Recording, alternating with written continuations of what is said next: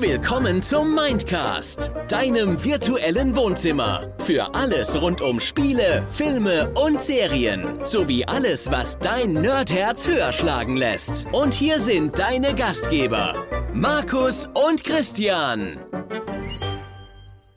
Halli, hallo, hallöle, hier ist der Christian. Ich begrüße euch recht herzlich hier zum Mindcast. Neben mir sitzt der wunderbare Markus.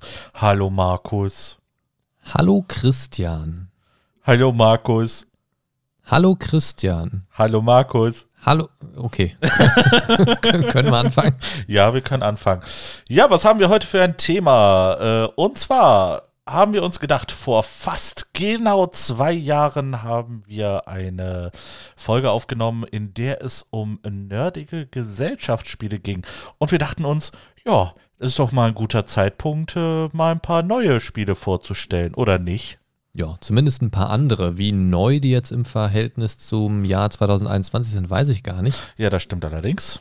Aber auf jeden Fall ein paar andere. Beim letzten Mal, Richtig. ich habe tatsächlich nochmal reingeschaut in die Show Notes. Beim letzten Mal hatten wir in den Show Notes, also die Folge angehört, habe ich mir nicht nochmal. Das kann sich ja keiner antun, diesen Podcast. So ein Scheiß. Aber ich habe nochmal reingeschaut, welche Spiele wir in die Shownotes reingeschrieben hatten. Ja. Das waren zum Beispiel Munchkin, Superfight, Epic Spell Wars, Joking Hazards, ah, Good Times, Berge des Wahnsinns aus dem Call of Cthulhu-Universum, äh, Kingsport Festivals, Festival ebenfalls. Äh, Genau. Universum. Arkham Horror ebenfalls. Äh, wir hatten gesprochen über so Spielbücher, so ganz im Allgemeinen, über kein Spezielles, wo man ja auch mal so ein bisschen in, in Solo-Sessions abtauchen kann, sozusagen. Ähm, du hattest, glaube ich, noch mitgebracht Ohne Furcht und Adel Genau. und äh, Roleplayer. Ja.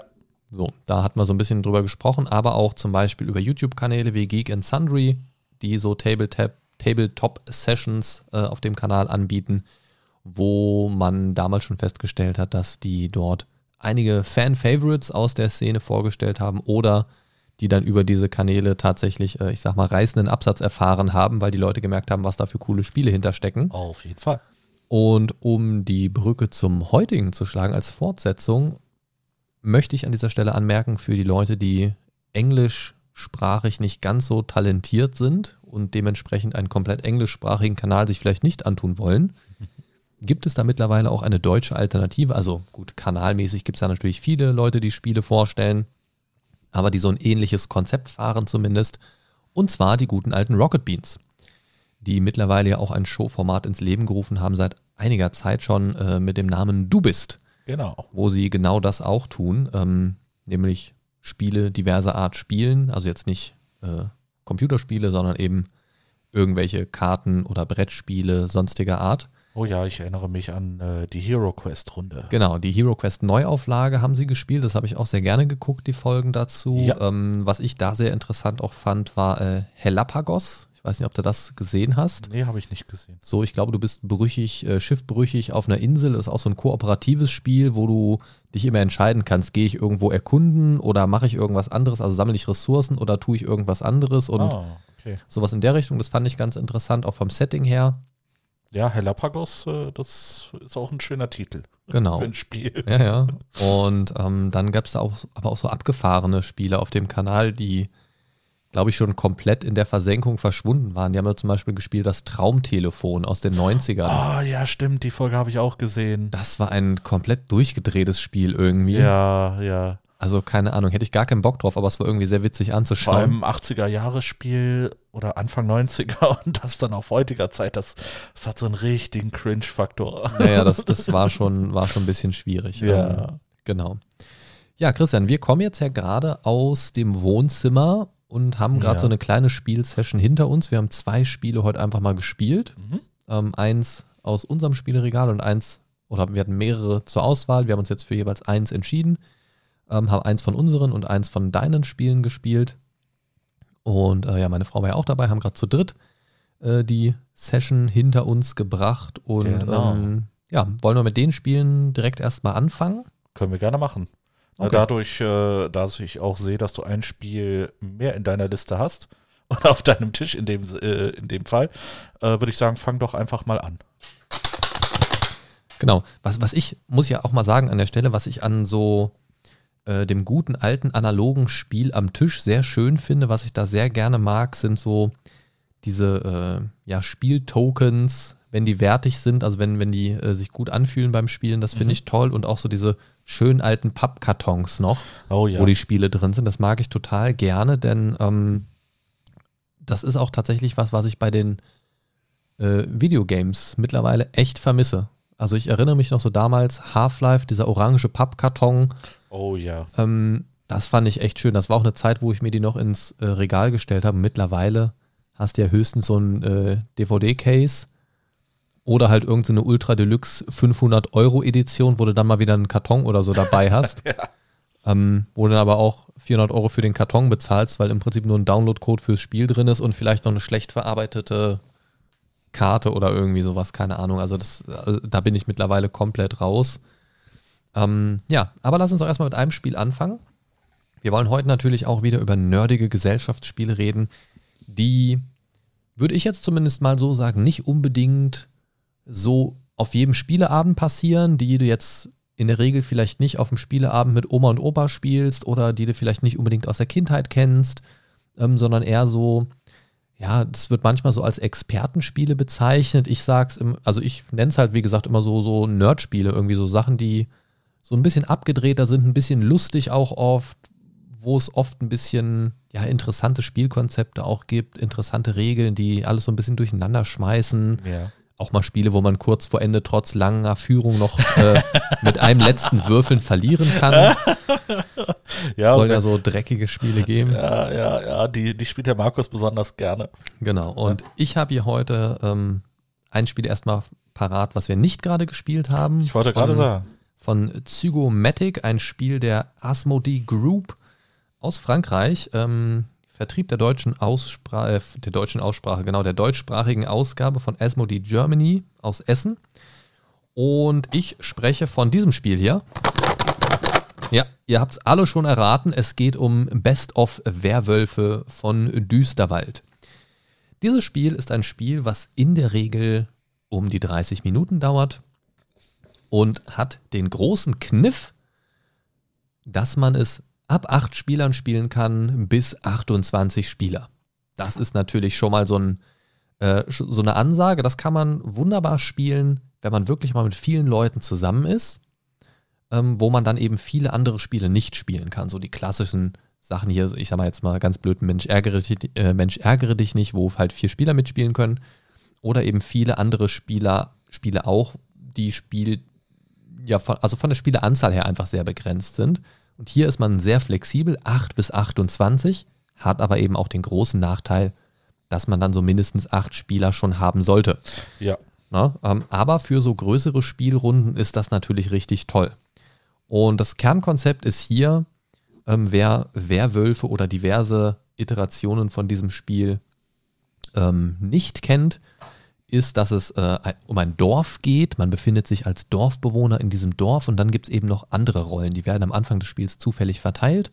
Äh, ein paar Leute sind Dorfbewohner und ein paar Leute sind Werwölfe. Das ist so erstmal das, so das Grundsetting. Und dann gibt es verschiedene Phasen und in der Nachtphase des Spiels haben die Dorfbewohner das Auge zu, äh, die Augen zu, am besten beide.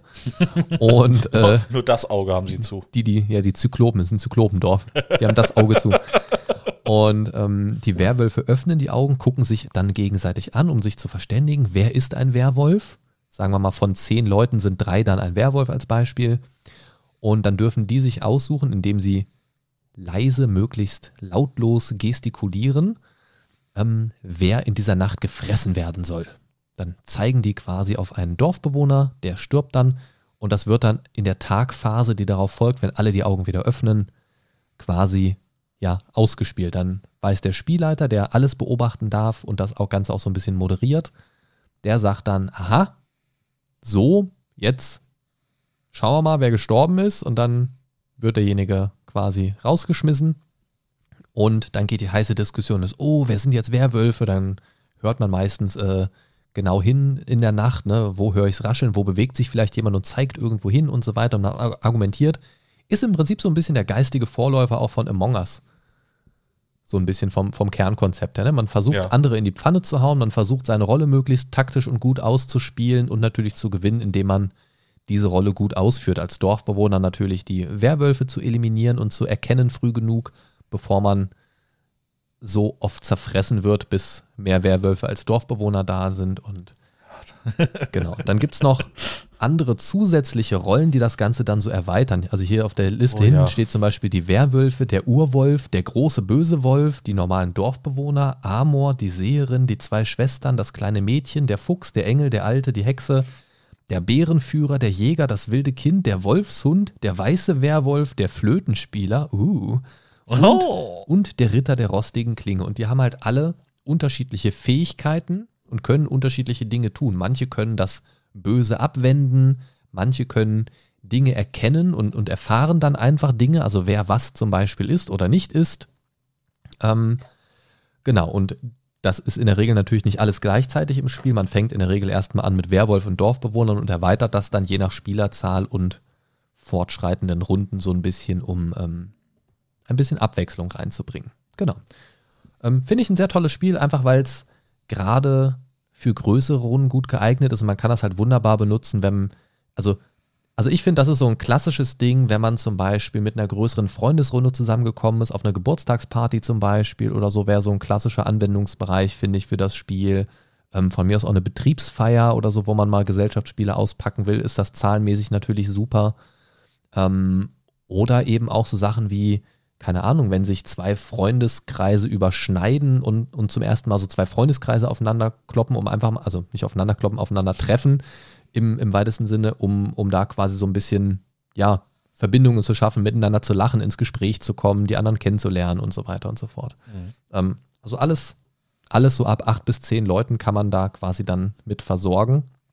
Und es ist einfach eine großartige Sache, weil das eben mal eins von wenigen Spielen ist, die nicht auf diese klassischen zwei bis vier Spieler, sage ich mal, so beschränkt sind. Ja. Ja, ähm, ich habe es tatsächlich, das muss ich zu meiner Schande gestehen, noch nie selber gespielt. Okay. Ja, ich glaube, ich habe es einmal auf einer Party gespielt. Also ich habe ich hab tatsächlich so Online-Varianten davon schon Ja. gespielt, ähm, also im Tabletop Simulator oder irgendwie so, Mhm. ähm, weil man dann leichter mal Mitspieler findet. Ich habe tatsächlich in meinem Freundeskreis relativ wenig Leute, die gerne so Gesellschaftsspiele spielen. Das ist immer ein bisschen schade. Das ist echt schade. Außerdem hasse ich Menschen. ähm, das macht es auch Weil, weil, äh, sie nicht mit dir spielen. Ja, primär deswegen. genau. Ähm, aber deswegen habe ich mich gefreut, dass du heute da warst, damit wir mal wieder äh, oh, eine kleine Spielrunde machen können. Ja. Genau, also das mal so als ein Spiel, ähm, was wir jetzt heute nicht gespielt haben. Ähm, magst du vielleicht mal weitermachen mit einem Spiel, das wir heute gespielt haben? Kann ich machen. Okay. Alles klar. Und zwar ähm, ein Spiel. Ich habe heute äh, zwei mitgebracht. Ähm, das Spiel, was wir gespielt haben, nennt sich Frantic. Da muss, ich, da muss ich auch sagen, ähm, da konnte ich mir erstmal gar nichts drunter vorstellen. Als du gesagt hast, Frantic, ma manchmal hat man bei Spielen Namen ja schon so eine Idee, worum geht es. Ja. Ne? Bei Frantic dachte ich mir so, hm, keine Ahnung. Die Spielpackung ist jetzt auch relativ nichtssagend, schwarz mit einer verschnörkelten weißen Schrift drauf. Ja. Ähm, Das, äh, hm. da- das mit der Schrift, ähm, das kennt man eventuell, äh, wenn man Illuminati zum Beispiel gesehen hat. Ne? Äh, du, äh, oder gelesen hat. Da, da ging es ja um diese ähm, Schriften unter anderem, die vier Elemente, die man ähm, sowohl, äh, äh, ich sag mal, so lesen kann, als auch wenn du die äh, quasi auf den Kopf drehst, kannst du genau das gleiche lesen. Ne? Ja. Ich, es hatte auch einen speziellen äh, äh, Ausdruck, diese Wörter. Leider fällt mir das jetzt gerade nicht ein. Ambigramm meinst du? Ambigramm, danke schön. also, also Ambigramm ist, wenn du das normal lesen kannst und auch wenn du es äh, kopfüber stellst. genau. Ähm, und da kann es auch, ähm, äh, also da gibt es ja noch das andere, wie heißt das nochmal, äh, Palindrom, wenn du es vorwärts und rückwärts lesen Genau, kannst. genau. Aber du meinst wahrscheinlich Ambigramm vom optischen Drehen her, ne? Richtig, richtig. Ja. Ne, ähm, Frantic ist ein Spiel für zwei bis acht Spieler ab zwölf Jahren, äh, wird vertrieben von der Game Factory. Ähm, Frantic hat nicht nur ein Basisspiel, sondern auch schon äh, drei Erweiterungen. Ne, ähm, und das Schöne bei Frantic ist, ähm, ich, ich würde es so beschreiben, es ist Uno in verschärft. Weil Das ist ja verschärft. du hast Geil, Mann. Du hast nicht nur die normalen äh, Farbkarten oder äh, Farbkarten mit Zahlenwerten, sondern du hast auch äh, sogenannte schwarze Karten mit Zahlenwerten, die wiederum äh, triggern. Ich, ich gehe jetzt einfach von dem Basisspiel aus, weil ich die Erweiterung noch nicht gespielt habe. Ähm, du hast diese schwarzen Karten mit den Zahlenwerten, die äh, wiederum eine globale Karte auslösen, ne, die dann wiederum ähm, ganz spezielle Eigenschaften haben, wie zum Beispiel ähm, da, die Runde ist beendet und jeder kriegt 50 Strafpunkte. Bei äh, 137, zwei bis vier Spielern ist am Ende. Ähm, du jeder legt seine Karten weg und zieht neue. Jeder legt seine Karten weg und zieht nur drei neue. Ne? Das Mexican Standoff, was wir gerade hatten. Zum Beispiel, genau. ne, da, wo wir Knoten in den Arm gekriegt haben. Warum, weiß ich auch nicht mehr, aber gut. Du hast damit angefangen. Hand-Augen-Koordination, Ja. mangelhaft. Ne? Und ähm, wie gesagt, es, es gibt dann auch äh, sogenannte Farbwunschkarten, die haben dann auch in der Regel noch ein optionale, äh, eine optionale zweite äh, Fähigkeit, die man dann äh, machen kann. Ne? Zum Beispiel Konterattacke, also wenn jemand mir was Böses will, kann ich das direkt kontern. Oder äh, ich bestimme ein, zwei bis vier Leute, ne, die jeweils eine Karte ziehen oder einer zieht vier Karten. Ne, äh, prinzipiell ist, nennt sich das äh, Fantastic Four. Ähm, und so geht das dann weiter. Und das, das Schöne ist halt äh, daran, man kann sowohl sehr taktisch spielen, als auch so ein bisschen zufällige Geschichten mit diesen globalen Karten. Ne, das ist das äh, Tolle an dem Ding. Ähm, das ist eigentlich auch ja nicht so dein favorisiertes äh, oder deine favorisierte Spielmechanik Zufall. Ne, magst Ja, du ja Zufall- eigentlich auch nicht so gerne. Zufall schon. Ich mag es in der Regel nicht, wenn du kurz, kurz vorm Ziel deinen kompletten Spielfortschritt null und nichtig gemacht kriegst. Und das, Genau. das ist in dem Fall ja in der Regel.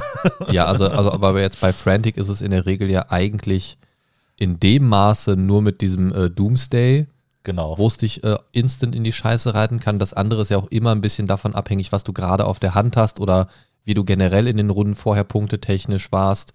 Ähm, da ist es so ein Faktor. genau. Ja, und bei dem, bei dem äh, ich, ich glaube, es war tatsächlich doch Kingsport Festival, über das wir vorhin gesprochen haben.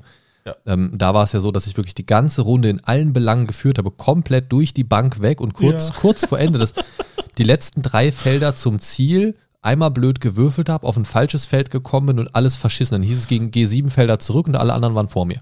Richtig. So. Das ist ein bisschen dumm gelaufen. Das, das ist halt, also, das So, passiert wahrscheinlich auch nur einmal in 500 Spielen oder so. War halt ausgerechnet meine erste Runde mit dem Spiel, seitdem ist es unten durch. Richtig. Ich- Aber ich nehme es mal irgendwann wieder mit. Einfach um dich zu quälen. Ja, wir haben eine große Papiertonne, kein Problem. ja, Also also auf jeden Fall wieder zurück zu Frantic. Ähm, wie gesagt, wer Spaß darauf hat, äh, sowohl taktische Elemente als auch äh, leicht zufällige Elemente ähm, mit in dem Spiel zu haben, äh, wie ich schon sagte, es ist ein UNO mit verschärften Regeln. Der wird auf jeden Fall sehr viel Spaß an diesem Spiel empfinden. Ich persönlich finde es sehr gut. Ne? Eben durch diese äh, zufälligen Elemente, das bringt nochmal so ein bisschen Würze, ein bisschen Dynamik in, äh, in das Spiel rein. Und äh, man kann es trotzdem weiterhin sehr taktisch spielen, indem man dann halt äh, auch Karten spielt, äh, wo man äh, anderen seine Handkarten aufdrückt und solche Sachen. Ja, also das finde ich auch gut. Ich habe, also in unserer Runde, die wir jetzt gespielt haben, habe ich aber, oder vielleicht habe ich mir die ähm, Erklärungskarten nicht komplett genug durchgelesen, aber die normale Reverse-Card gibt es nicht, ne? Die normale Reverse Card gibt's, Das, äh, das zumindest ist mir noch nicht komisch. begegnet. Also es gibt ja das Symbol, deswegen bin ich ja vorhin Ja, noch durcheinander gekommen, aber, aber das genau. ist ja nur Austauschen von Karten. Ja. Aber diesen Richtungswechsel, den gibt es irgendwie nicht. Den hätte ich da tatsächlich noch gerne gesehen. ich irgendwie. meine, da ist eine globale Karte drin, die das tatsächlich äh, Ja, aber dass du macht. die ne? Also das ist ja genau, ne? Die Chance, die, dass du die kriegst, ist äh, verschwindend gering. Das fand ich ja beim normalen, oder finde ich beim, also ich bin ja tatsächlich in der Lage, dass ich regelmäßig auf der Arbeit UNO spiele. Bezahlt. Sau. Ja. ähm, äh, da ist es ja tatsächlich so, dass dadurch schnell auch viel hin und her kommt und irgendwie, dass du total durcheinander kommst Ja. und teil, teilweise die Taktik ja auch komplett durcheinander geschmissen wird. Aber vielleicht haben sie sich aus irgendwelchen Balancing-Gründen auch dazu entschieden, weil man sonst mit den ganzen Bonussachen vielleicht irgendwie so ultimative Kombos machen kann oder so. Ja, ja ich habe noch eine besondere Form von Uno äh, zu Hause. Die bringe ich das nächste Mal mit Uno Flip. Uno Flip, ist das ein Ding, was mich wütend macht und der Tisch dann so einen Flip kriegt? Äh, vielleicht. Ja, okay. Dann äh, können wir das bei uns spielen, weil ich bin zu schwach, um, um unseren Tisch zu flippen. Sehr gut. Der ist groß und schwer. Ja, Ja. das ist er. Ja, ja, ja. Ja, dann äh, bin ich mit meiner Vorstellung von Frantic durch. Okay. Denkst du, ähm, dass man das auch schon mit Jugendlichen spielen kann? Also mit Kindern finde ich schwierig, weil es relativ komplex ist. Ja, also laut äh, der Verpackung ab 12. Ab zwölf, ja. Ja. Ne, das würde ich sagen, das kriegen die so langsam gebacken. Ja, Ja, bei interessierten Kindern, die da so ein bisschen, bisschen auch Lust haben, sich reinzufuchsen, bestimmt. Ja, das Ja, auf jeden Fall sollte man sehr frustresistent sein als Ja. Kind dann. Also ich, ich würde wahrscheinlich äh, kein Kind das Spiel spielen lassen, was dazu neigt, äh, recht schnell gefrustet zu sein. Ne, wo die Chance ja, äh, je jünger sie sind, desto höher ist diese Frust-Affinität. Ja, das stimmt, das stimmt. Da kann ich dir ein Lied von singen aus dem Kindergarten. Deswegen, ja. Ne, ich Ja. ich würde wahrscheinlich im Kindergarten niemals Uno spielen. ja, das Schöne ist, ich lasse Kinder auch nie gewinnen. Ich habe noch niemals ein Kind absichtlich gewinnen lassen. Ich tue Du hast noch niemals eine Runde verloren, ne? Na doch, das schon, das schon, aber ähm, ich äh, tue immer mein Bestes zu gewinnen. Ja. Ähm, ja, genau. Ähm, ja, machen wir mit meinem Spiel weiter, das wir gerade gespielt haben, und zwar Boss Monster, baue deinen Dungeon. Ähm, ursprünglich von Brotherwise Games äh, im Deutschen zu kriegen bei Pegasus Spiele. Und ja, ich muss sagen, das hat Spaß gemacht. Ähm, vielleicht erstmal zu so ein paar Basisdinger, die hier auf Verpackung stehen. Hier steht so auch ab 10 Jahren, 30 bis 60 Minuten, zwei bis vier Spieler. Und es ist in der Kategorie Fun angesiedelt. Fun! Genau, und der Klappentext sagt, Bossmonster bietet dir die Chance, der ultimative Bösewicht zu werden, der Boss deines eigenen Dungeons im Stil eines Side-Scroller-Videospiels. Falls du jemals Stunden damit verbracht hast, durch die pixeligen Gefahren eines 8-Bit-Dungeons zu navigieren, dann ist Bossmonster genau das Richtige für dich. Werde ein Bösewicht, baue deinen Dungeon, locke waghalsige Abenteurer hinein und mache sie dann alle platt. Genau, das war auch das, was mich als allererstes angesprochen hat so diese Pixel-Game-Optik, die äh, auf den Karten ja zu tragen kommt. Die ähm, ist sehr schön gemacht, erinnert wirklich an dieses 8-Bit-Feeling von den alten Spielen. Und ähm, das war tatsächlich auch der Kaufgrund. Damit haben sie mich gekriegt, ich altes Marketing-Opfer. Aber es ist auch wirklich sehr ansprechend, äh, finde ich, gestaltet von der Optik her. Und heute war tatsächlich die erste Runde, wo ich es mal gespielt habe. Ich verteile das Spiel, wo ich es äh, tatsächlich auch mal gespielt habe. Ähm, aber ich dachte erst, dass es zu komplex ist für so ein kleines Spiel. Ähm, wir haben uns das ja durchgelesen irgendwie und es war irgendwie sehr, ja, ich sag mal, kleinschrittig gefühlt erstmal, Mhm. als wir so durch die Anleitung durchgegangen sind und dachten, oh Gott, oh Gott, oh Gott, und hatten ja auch damit angefangen, ne? Ja, das stimmt. Ähm, was mir vom Grundkonzept her aber sehr gut gefällt, und das war es, weil ich, also das war für mich auch der Grund, warum ich es endlich mal spielen wollte, so dass man der Böse ist und versucht, die Helden reinzulocken. Das hatte für mich so diesen klassischen Touch von Dungeon Keeper, ein Spiel, was ich früher auch sehr geliebt habe und auch heute noch liebe. Ich wollte gerade sagen, ich liebe es auch. Und auch so ein bisschen in dieses lustige Setting gesetzt, mit, mit lustigen Beschreibungen auch auf den Karten. Und es ist alles ein bisschen humoristisch gestaltet. Also nicht so over the top wie bei Munchkin zum Beispiel, aber es ist schon sehr ähm, auf witzig getrimmt, sage ich mal. Ähm, diese erst kleinschrittig wirkenden Regeln haben mich beim Lesen tatsächlich schon so ein bisschen abgeschreckt. Und ich habe ja auch bei meiner Frau gemerkt, so, uh, ja, die Lust scheint jetzt nicht größer zu werden, je mehr Regeln da gerade noch kommen. Aber das hat sich ja relativ schnell gelöst, als wir angefangen haben zu spielen. Also Genau. man, man hat das sehr schnell gelernt. Nach ein, zwei Runden war das eigentlich sehr simpel. Mag aber auch daran gelegen haben, dass wir nicht so viele Zauberkarten hatten und nicht so oft intervenieren konnten. Ja, das stimmt. Das war also relativ straightforward eigentlich für uns jetzt in der Session, die wir gespielt haben. Ähm, ich hatte aber so das Gefühl, die ersten paar Runden, ich habe ja auch immer dann nochmal nachgeguckt am Anfang in den Regeln bei bestimmten Segmenten. Ich hatte die ersten Runden so das Gefühl, immer irgendwie was vergessen zu haben. So, weil Ja. sich es beim Spielen dann doch einfacher spielen ließ, als es sich beim Regeln lesen angehört hat. So, dann hatte ich immer das Gefühl, irgendwie, das hat gerade so lange gedauert, das durchzulesen. Irgendwie, warum geht das jetzt so flott? Irgendwie, ich hatte immer das Gefühl, haben wir irgendwas vergessen, haben wir irgendwas übersprungen, aber war das geht nicht. ja nicht. Ne? Und das Spiel war dann irgendwie doch einfacher, als man zuerst gedacht hat. Mhm. Ähm, bietet aber trotzdem, was ich sehr gut finde bei solchen Spielen, taktische Möglichkeiten. Das ist ja ähnlich ähm, wie zum Beispiel bei King of Tokyo, was mir ja auch sehr gut gefällt. Oh ja, King of Tokyo finde ich auch großartig. Ein super simples Spiel. Man kann super schnelle Runden haben. Die Runden können sich auch mal ein bisschen in die Länge ziehen. Es ist immer kurz, knackig irgendwie so vom, vom Ablauf her, weil es nicht viel zu tun gibt. Das ist eigentlich immer relativ schnell erledigt, so eine Spielrunde. Aber kann sich so, die Spielsession an sich kann sich ein bisschen strecken. Aber man kann, das ist so schön kurzweilig und abwechslungsreich, obwohl es simpel ist, ist es doch irgendwie auch so ein bisschen komplex, weil man, man kann ja auf diese Siegpunkte spielen, man kann auf die anderen vernichten spielen, man kann darauf spielen, dass man so lange einfach sich selbst pusht und überlebt, bis die anderen sich gegenseitig vernichten sozusagen und einfach das Ganze durchtankt. Ja, das stimmt. So in MMOs würde man sagen, man face-tankt das einfach.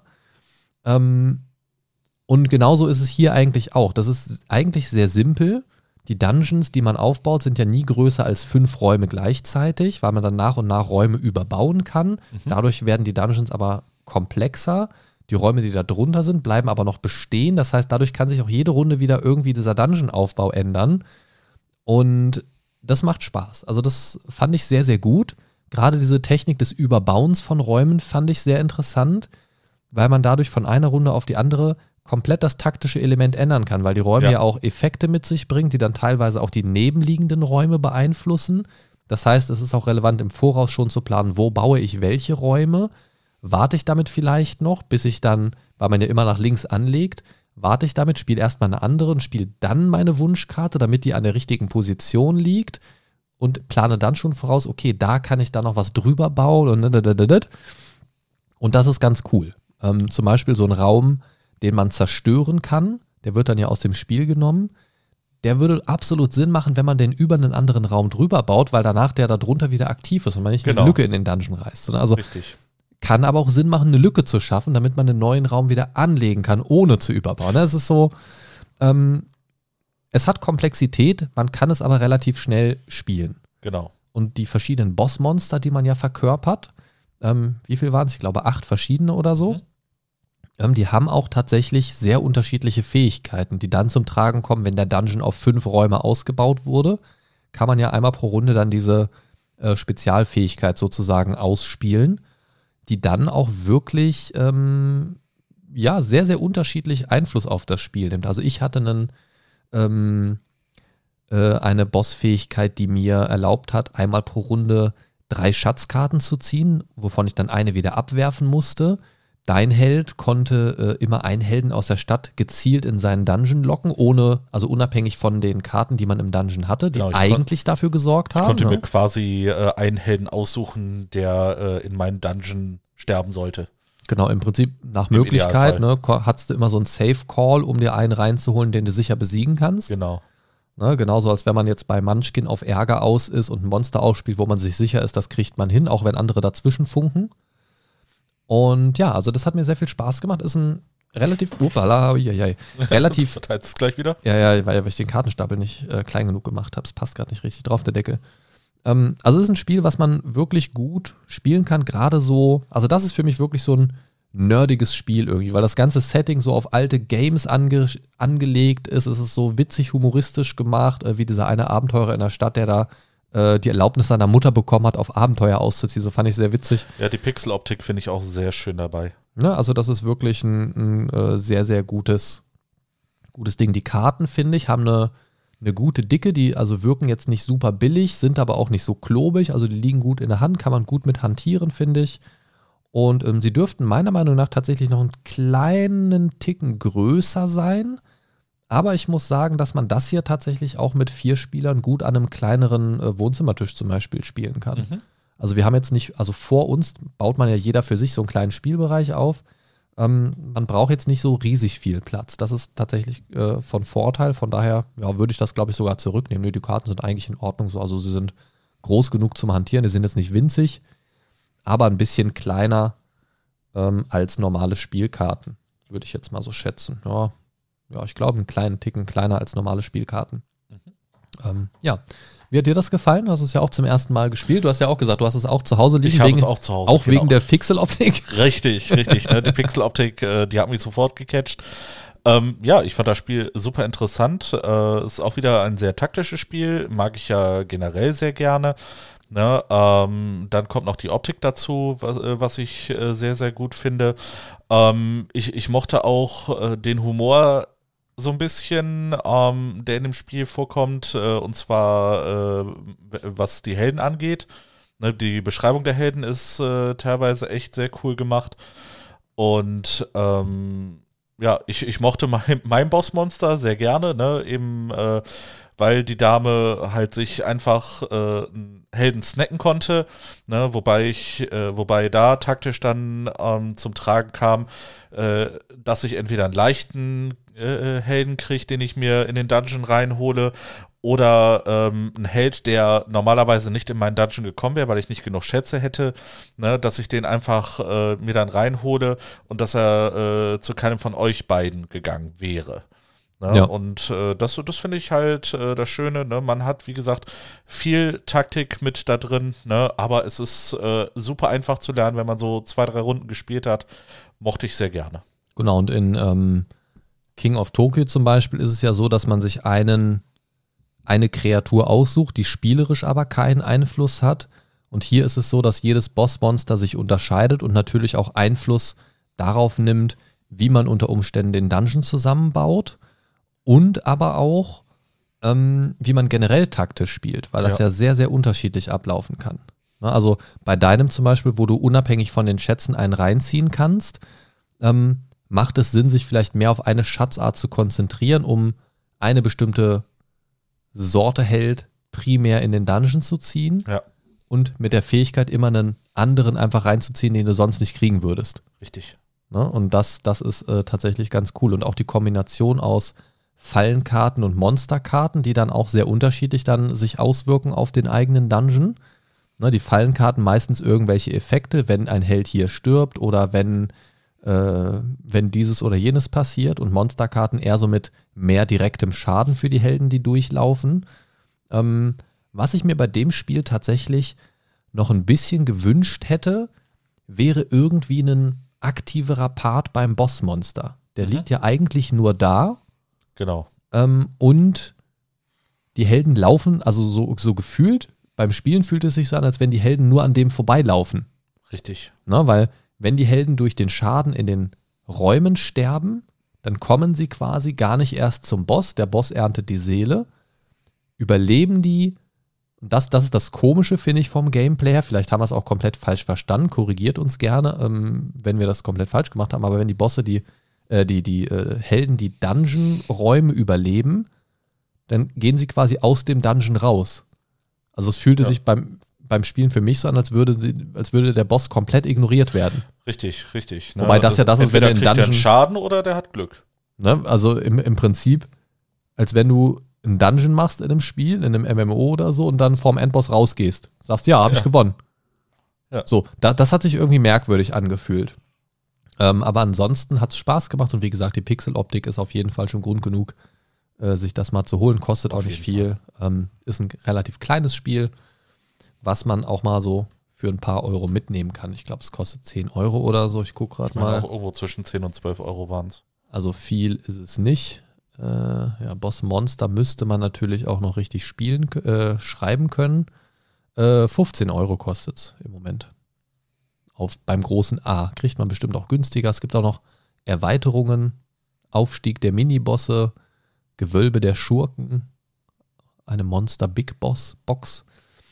Okay, ähm, gibt auf jeden Fall unterschiedliche Dinge hier noch. Totale Zerstörung. Okay, Crash Landing. Ah, muss ich mir mal angucken. da gibt es ganz viele. Ja, ja, ein paar gibt es da scheinbar auf jeden Fall. Wunderbar. Ähm, ja, so viel auf jeden Fall zu Bossmonster. Wie gesagt, für unter 20 Euro kriegt er da ein gutes, kurzweiliges Spiel, was auch ein bisschen Abwechslung mit sich bringt, da die Dungeons äh, sich natürlich immer ein bisschen unterscheiden, da man die sehr flexibel aufbauen kann. Ähm, man ja auch selber entscheidet, ob und wann man, also wann entscheidet man nicht unbedingt, aber ob man etwas baut und wie und wohin. Kann man also sehr viele verschiedene Kombinationen an Dungeons sich da zusammenbauen und Taktiken ausprobieren, die natürlich auch mit der zufälligen Wahl übrigens des Bossmonsters am Anfang dann sich sehr unterscheiden können. Genau. Und äh, in der Spielanleitung vom Hauptspiel sind tatsächlich auch noch ähm, ja, alternative Spielmodi, Varianten sozusagen beschrieben. Habe ich mir jetzt noch nicht genau durchgelesen. Da sind auf jeden Fall schon, ich glaube, drei bis fünf Vorschläge, wie man das Spiel noch anders spielen kann mit der Basisversion. Ähm, also da für 15 Euro knapp kann man da, glaube ich, nichts falsch machen. Nö, nö, nicht wirklich. Ja, auf jeden Fall äh, verlinke ich auch wieder alle Spiele äh, beim großen A unter der Folgenbeschreibung, damit ihr euch da mal einen Überblick verschaffen könnt. Genau. Was hast du noch dabei? Was haben wir heute nicht gespielt, Christian? Ja, was haben wir heute nicht gespielt? Äh, weil es äh, dem Bossmonster recht ähnlich äh, gewesen wäre, beziehungsweise es ist halt auch ein Fantasy-Game. Und zwar habe ich äh, das Spiel Here to Slay mitgebracht. Ne, ein Spiel für zwei bis sechs Spieler, circa 30 bis 60 Minuten Spielzeit für Alter 10 plus. Vertrieben wird das Ganze, das kennt vielleicht der ein oder andere von der Firma T-Turtle. Ne, äh, eventuell kennt man das äh, durch recht nett bedruckte Nerdshirts. Ähm, meist mit so einer äh, comichaften äh, Darstellung von diversen, ich sag mal, Tieren, Fabelwesen und anderem Dingen. Und äh, das Ganze kommt aus dem Unstable Unicorn-Universum. Ne? Unstable Unicorn ähm, kennt vielleicht auch der ein oder andere. Da gibt es auch äh, andere Standalone-Spiele, die eben Unstable Unicorn heißen. Ähm, das to Slay äh, ist äh, interessant in dem Sinne, da es äh, Adventure mit ähm, Munchkin-ähnlichen ähm, Systemen oder äh, Fähigkeiten verbindet. Prinzipiell geht es darum, ähm, man sammelt eine Gruppe verschiedener Helden um sich herum. Man fängt mit einem Haupthelden an, ne, quasi äh, den, dem Boss äh, seiner Meute. Und ähm, kann auf zwei Wegen dieses Spiel gewinnen. Entweder äh, von jeder Klasse, von denen es sechs gibt, äh, jeweils einen Helden zu versammeln. Oder äh, mit der bestehenden Gruppe ähm, bis zu drei Mon oder drei Monster ähm, zu töten. Wie ich schon sagte, es gibt äh, sechs verschiedene Klassen, und zwar den Kämpfer, den Wächter, Waldläufer, Dieb, Magier und Barden. Also ganz klassisch erstmal. Ja, eine ganz klassische Geschichte. Ähm, ein schönes Detail, finde ich, ist, ähm, dass man je in der Klasse ein bestimmtes Tier hat. Und zwar, ähm, die Waldläufer sind allesamt Füchse, nee, Wölfe, Entschuldigung. Ähm, die Kämpfer sind allesamt Bären. Barden sind allesamt, ich glaube, das sind Eichhörnchen. Im Zweifelsfall Dönertiere. Magier sind Hasen. Äh, Einhörner sind Wächter und Katzen sind äh, die Diebe.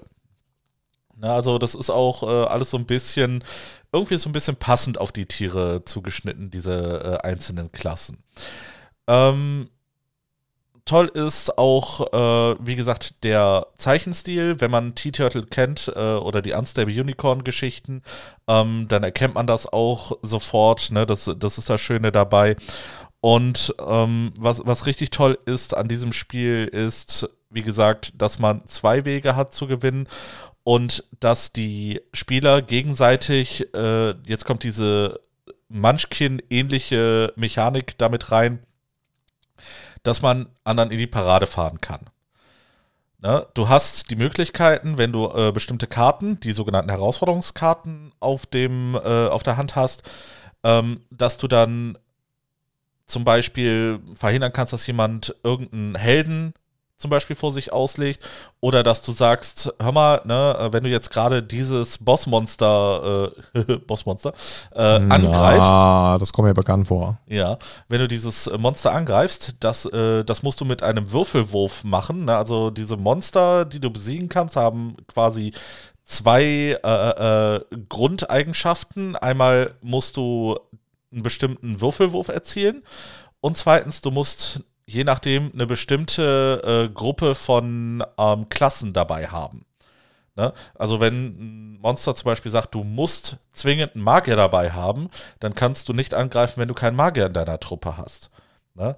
Und das Schöne ist dabei, wenn du dieses äh, Monster angreifst, kannst du nicht nur äh, das Monster besiegen, du kannst auch hart failen. Ne, wenn du, ich sag mal, äh, wenn das Monster sagt, wenn du einen Würfelwurf von 5 und drunter hast, dann äh, tötest es einfach mal jemanden aus deiner Gruppe. Ne? Oh, das äh, ändert natürlich dann auch was an der Gruppenkonstellation, nehme ich mal an, weil der dann ja weg ist, ne? Äh, Ja, ganz genau. Ne? Und äh, das ist halt das Schöne, die, äh, du hast diese, dieses Gefühl bei diesen Monstern, die sind wirklich, ähm, da, da ist eine Herausforderung. Ne? Und ähm, wie gesagt, ich, ich mag das Spiel unheimlich, weil es auch wiederum sehr taktisch ist. Ähm, und ich mag es halt gerne, anderen so ein bisschen in die Parade zu fahren. Ne? Ich, ich mag diesen Aspekt, dieses äh, ein bisschen fies sein, ein bisschen äh, sticheln. Ne? Das, das mag ich unheimlich, es den anderen so ein bisschen schwer zu machen. Ja, ja, das, das sind generell so Spiele, die dir sehr gut gefallen. Das habe ich schon öfters gemerkt, du kleine Drecksau. Das habe ich schon, das habe ich schon so oft gemerkt. Also egal, welche Spiele wir gespielt haben, sobald da auch nur ansatzweise, ansatzweise so eine Komponente drin ist, bist du der Erste, der sich da wie so ein Geier drauf stürzt. Aber sowas von. Ne? Vorhin auch schon wieder gemerkt mit, ja, ja, diese Karte, ja, ja, da werdet ihr gleich sehen, was ich dann damit mache. Ja, ja, das, das hat schon Sinn. Ja, ja. Hm. Ja, das, das war aber taktisch. Das war ja nicht in die Parade fahren. Ja, aber das, ja, für dich ist das taktisch, aber anderen fährst du damit in die Parade. Ja, Weil wenn du- möglicherweise. Wenn du kurz davor bist zu gewinnen, sind die anderen kurz davor zu verlieren. Richtig. Also das geht ja Hand in Hand. Das ist nicht entweder oder, Christian. Ja, ja. Ne, auf jeden Fall ist das äh, Schöne an dem Spiel, wie gesagt, das, das ist Geier. Ah, Schlauch. was? ein sehr schön taktisches Spiel, ähm, wie gesagt, mit dieser kleinen Komponente äh, der Story mal, von deinem Sextape. Hinterotzigkeit. Ne? Und ähm, ja, wie gesagt, wer ein bisschen äh, diese äh, Comic-eske ähm, äh, Aufmachung mag, der ist bei Here to Slay genau richtig. Ne? Wie gesagt, das, das, äh, es gibt auch schon ähm, eine Erweiterung, das weiß ich, weil dann hast du auf einmal noch äh, Druiden dabei und die zweite Klasse, die noch dazu kommt, weiß ich nicht mehr. Ne, dass man dann am Ende äh, acht Klassen hat, sodass man, sodass man auch mit acht Spielern dann äh, spielen Ah ja, okay. Ja gut, erweitert dann nochmal die Spielerzahl. Das ist Genau. natürlich auch nicht verkehrt. Ähm, was ich mir bei solchen Spielen immer wünsche, ich mochte ja zum Beispiel auch sehr das äh, optische Design von Epic Spell Wars, weil das so schön Oh ja. abgedreht und abgefahren war und äh, teilweise auch ein bisschen, äh, Das hatte so ein bisschen ranzig Beavis und blutig. Butthead. Ja, ich finde so eine Mischung aus Beavis und Butthead und äh, der Ren and Stimpy Show. ja, genau. So, ich glaube, das ist ein ganz guter Mix-Vergleich.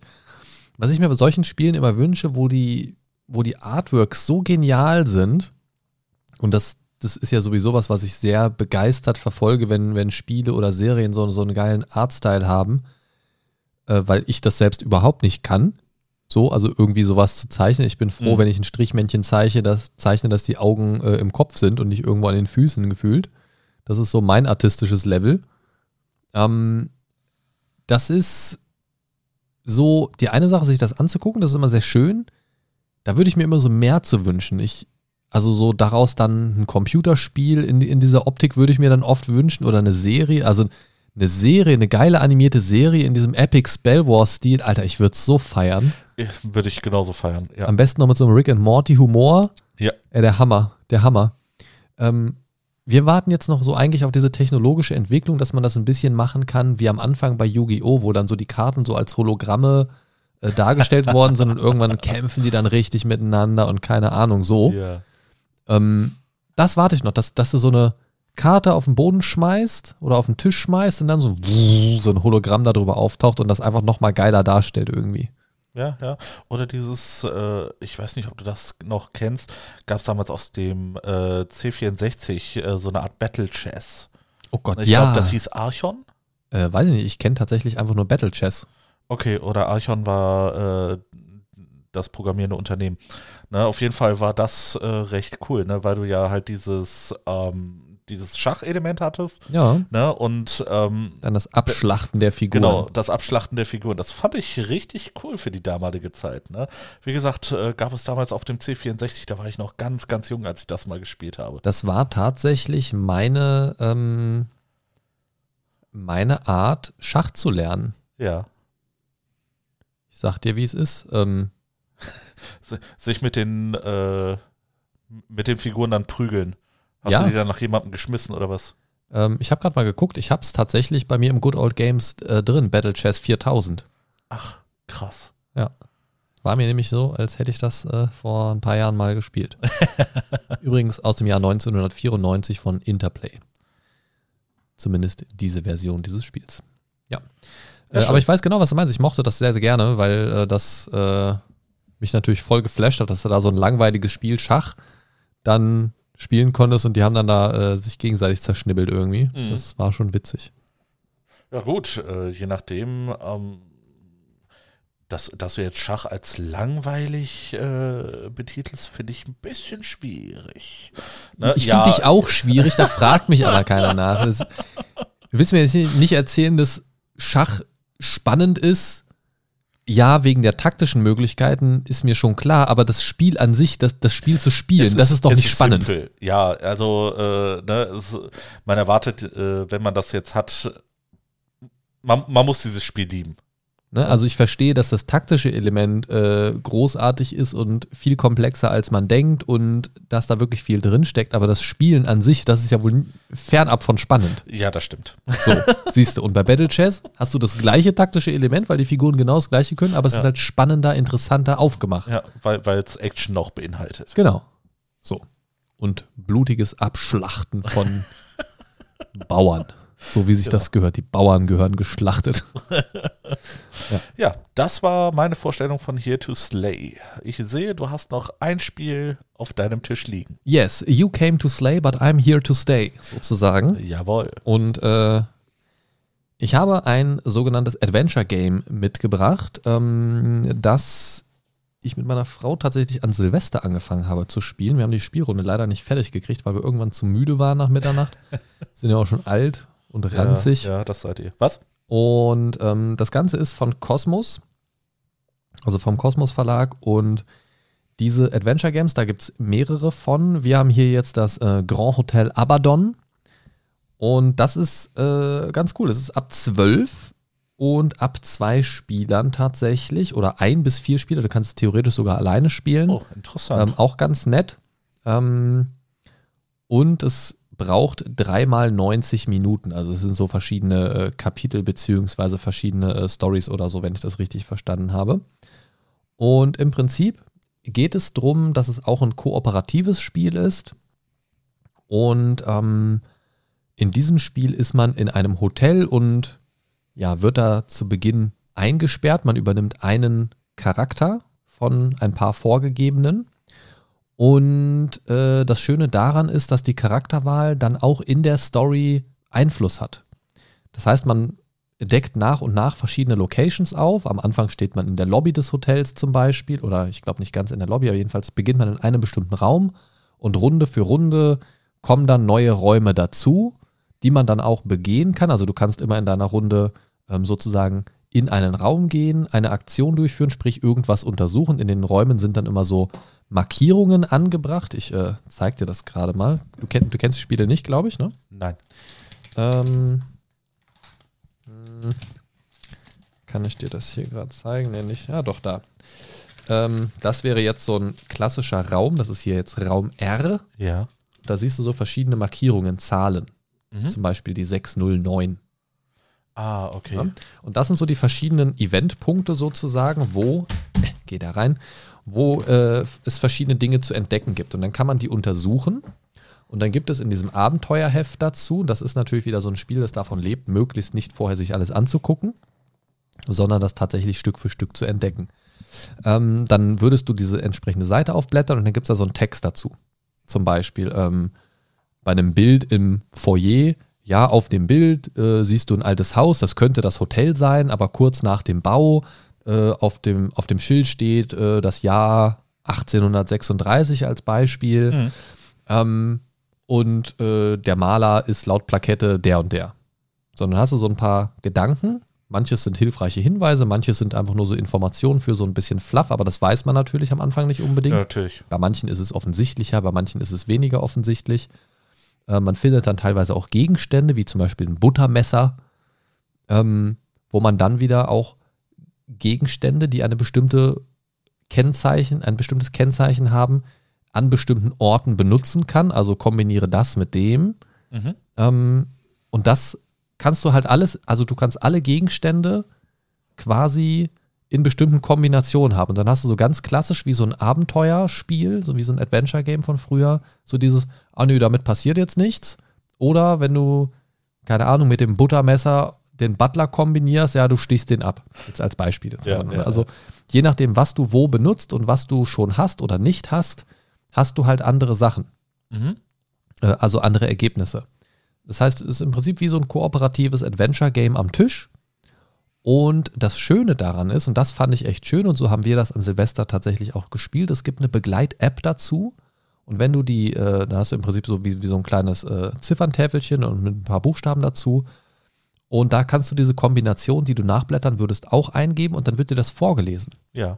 Das heißt, du hast dann so ein Audioelement dazu, was nebenbei das Ganze noch abspielt. Ach, das ist ja geil. Und das ist dann nochmal so ein bisschen stimmungsvoller, als wenn man das vielleicht immer selber liest. ja, natürlich. Ähm, kann sich währenddessen auch schon Notizen machen und so weiter und so fort. Und was ich da sehr cool finde, dass die Charakterauswahl auch Einfluss hat, hatte ich ja eben schon ganz kurz angerissen.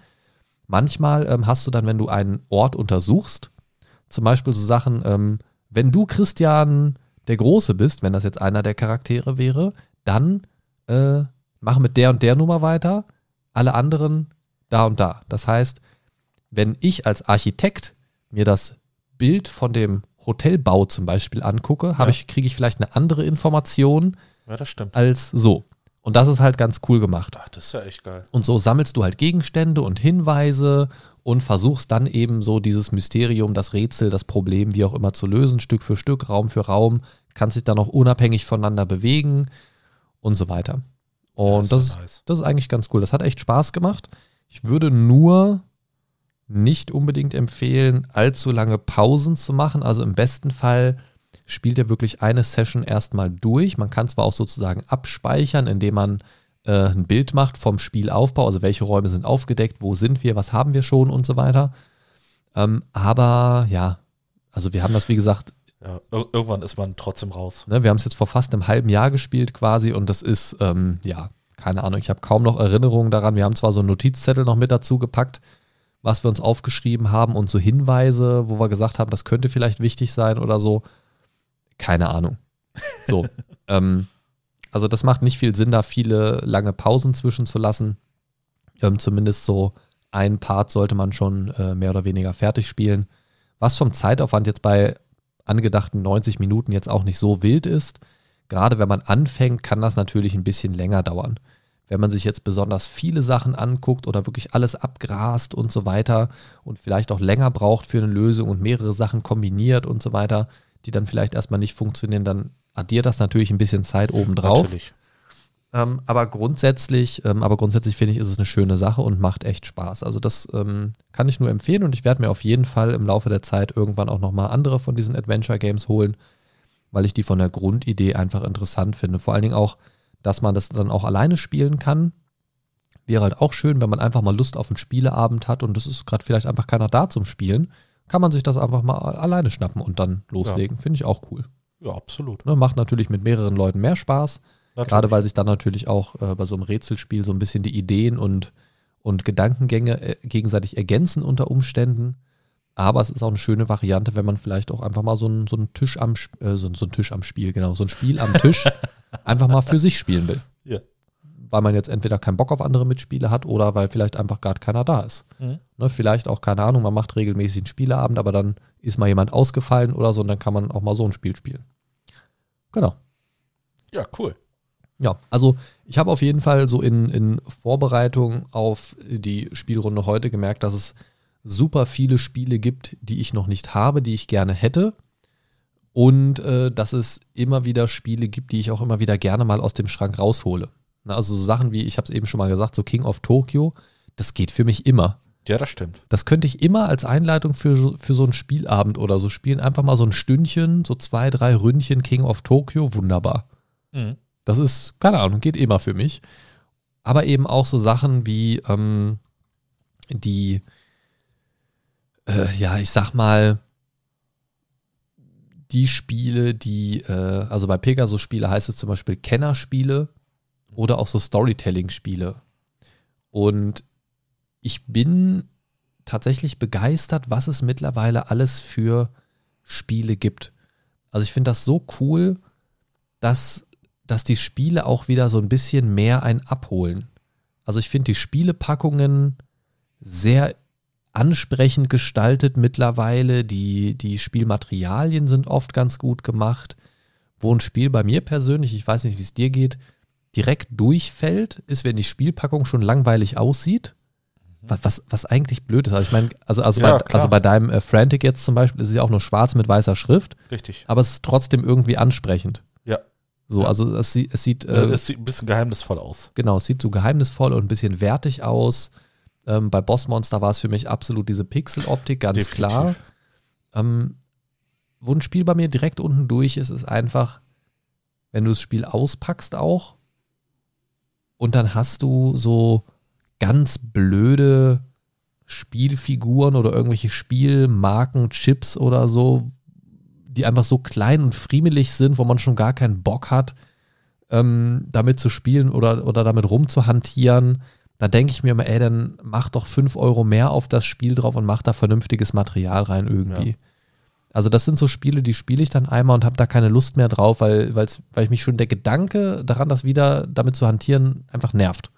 Ja, bei mir ist es äh, zum Beispiel so, dass ich Spiele sehr gerne mag, die einen schnellen Einstieg haben, weil ich einfach äh, zu faul bin, ähm, die eine ne ewig lange Anleitung zu lesen oder ewig Zeit brauchen für die Vorbereitung. Ne? Ich habe ein wunderschönes Spiel zu Hause, nennt sich die Ringkriege. Ja, Ne, das, das, das klingt schon so, als müsstest du eine Woche erstmal aufbauen. Genau, ne? also wir haben äh, tatsächlich, äh, wie lange haben wir gebraucht? Fast anderthalb Stunden. Gottes Und dann haben ey, wir keinen Bock mehr zu spielen. Ja, das, das hatten wir damals bei äh, Arkham Horror auch. Ich mag ja diese Lovecraft angelehnten Spiele, Mhm. einfach weil ich dieses ganze Setting sehr gerne mag. Ja, auf jeden Fall. Aber du hast immer, keine Ahnung, du machst die Spielpackung auf und denkst dir direkt erstmal, okay, ist da irgendwo mein Studium direkt mit drin? ähm, hätte ich das letzte Woche vielleicht schon mal auspacken sollen? Also das, das sind halt alles so Spiele, die kannst du nicht mal eben aus dem Regal holen, wenn du sie noch nicht gespielt hast. Ganz genau. So, also dann hast du einen Spieleabend von vielleicht vier bis sechs Stunden angedacht und zwar dann zwei Stunden brauchst du, um die Regeln zu lesen, dann baust du noch eine Stunde auf, dann spielst du 30 Minuten und das war's. Ja. So, und dann räumst du die 64.000 Spielkarten, Chips und Einzelteile wieder ein und dann ist der Abend rum. Richtig. So, ähm, gut, liegt natürlich auch so ein bisschen an der Vorbereitung des Einzelnen, aber ich bin tatsächlich auch ein Fan davon, Sachen einfach mal aus dem Regal zu holen, spontan zu sagen, ach hier, guck mal, haben wir schon lange nicht mehr oder irgendwie so. Ja, ganz genau. Aber auch da gibt es natürlich Ausnahmen zu. Aber in der Regel sollten die Sachen schon so sein, dass man die mal eben schnell starten kann. Und deswegen mag ich oft tatsächlich, ich habe so eine Affinität zu Kartenspielen. Ne? Ja. Eben weil man da in der Regel nicht groß Vorbereitung braucht. Ne? Und äh, die sind schnell aufgebaut. Ja, und da kann man direkt loslegen. Ja, also ich hätte tatsächlich auch mal Bock auf die ähm, Spielemesse zu gehen. Und das ist Aber- ja genau das Richtige für dich. Ja, Messe ist halt, also ich finde Messe halt einfach nervig. Das, das ist mir immer zu viel und zu laut. Aber grundsätzlich einfach mal so über eine Spielemesse wieder zu gehen oder generell über eine Messe mal wieder zu gehen, wäre irgendwie mal was. Aber ach ja, ich hasse Menschen. Ja, es ist Ja, wirklich. Ähm, Ja, und die Essener Spielemesse ist halt einfach so krass überlaufen. Selbst für mich ist das schon teilweise echt grenzwertig. Ja, also bei sowas habe ich dann auch einfach keinen Spaß. Ne? Also wenn man sich auch Sachen nicht in Ruhe angucken kann oder so oder ewig anstehen muss, um dann mal kurz fünf Minuten den Blick auf irgendein Spiel zu werfen oder so, das, das ist einfach nicht meins. Und wenn ich mich da durchkämpfen würde, wäre es einfach der Tod für mein, äh, für mein Konto. ähm, weil spätestens, wenn ich die Sachen wirklich so direkt vor mir sehe, wenn ich das so auf Amazon in der Liste sehe oder so, ist das immer so die eine Sache. Oder wenn ich das in einem Video sehe, dann kriege ich schon echt Lust. Aber wenn ich das schon vor mir sehe und dann vielleicht auch sehe, uh, das sieht aber sehr cool aus irgendwie. Oder, Ja. oder wenn ich sehe, wie Leute Spaß haben beim Spielen, dann denke ich mir so, mm, lass mich, lass mich und lass vor allen Dingen das Geld in meinem Portemonnaie. So, also das ist dann äh, geldtechnisch echt gefährlich. Ja. Ähm, weil da zählt für mich definitiv äh, lieber haben als brauchen bei solchen Spielen. Ja, das, das ist, ne, ich habe ja auch eine äh, recht enorme Spielesammlung und ähm, ich habe vielleicht die Hälfte davon gezockt. Ja, ich habe eine winzige Spielesammlung und habe davon noch nicht mal alle gezockt, so, Ja. weil einfach viel zu selten äh, ausreichend Leute da sind, die dann auch Lust haben, das zu spielen. Ja, genau. So, ähm, das ist immer so ein bisschen schwierig. Aber wie gesagt, also ich, ich äh, ja, Messe ja, Messe nein, das ist immer ein bisschen schwierig. Ne? Das ist so, also die Spiel 23 ist jetzt ja im Oktober, sehe ich gerade. Mhm. Äh, fünfte bis Akte, ach, fünfte bis Akte, oh Gott. Ey.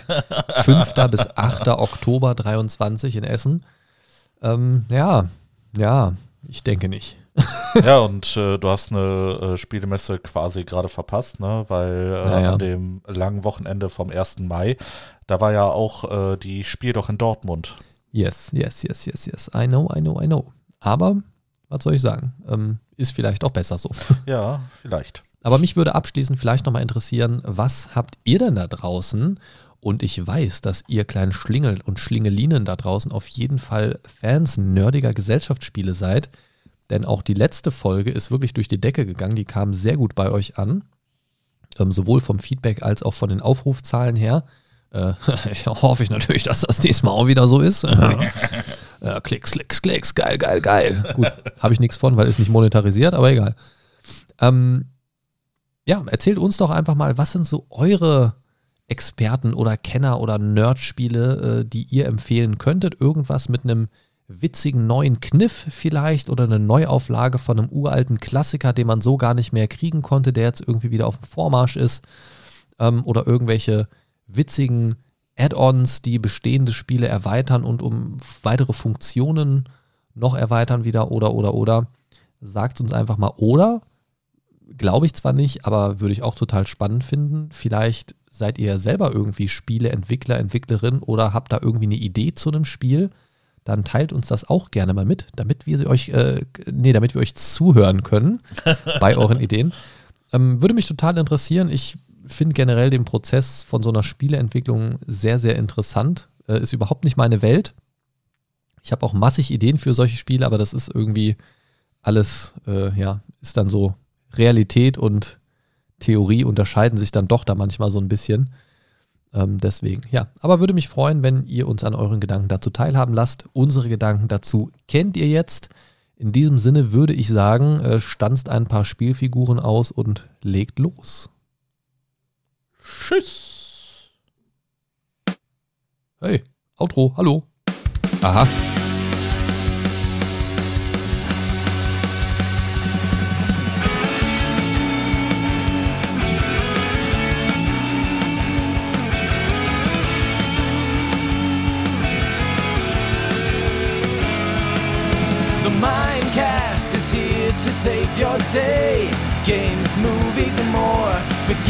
Nerds. Your favorite podcast ever. The Mind Stalker is on his way. The Mindcast is here to save the day. The Mind Stalker is on his way. Talking about things the Mindcast way.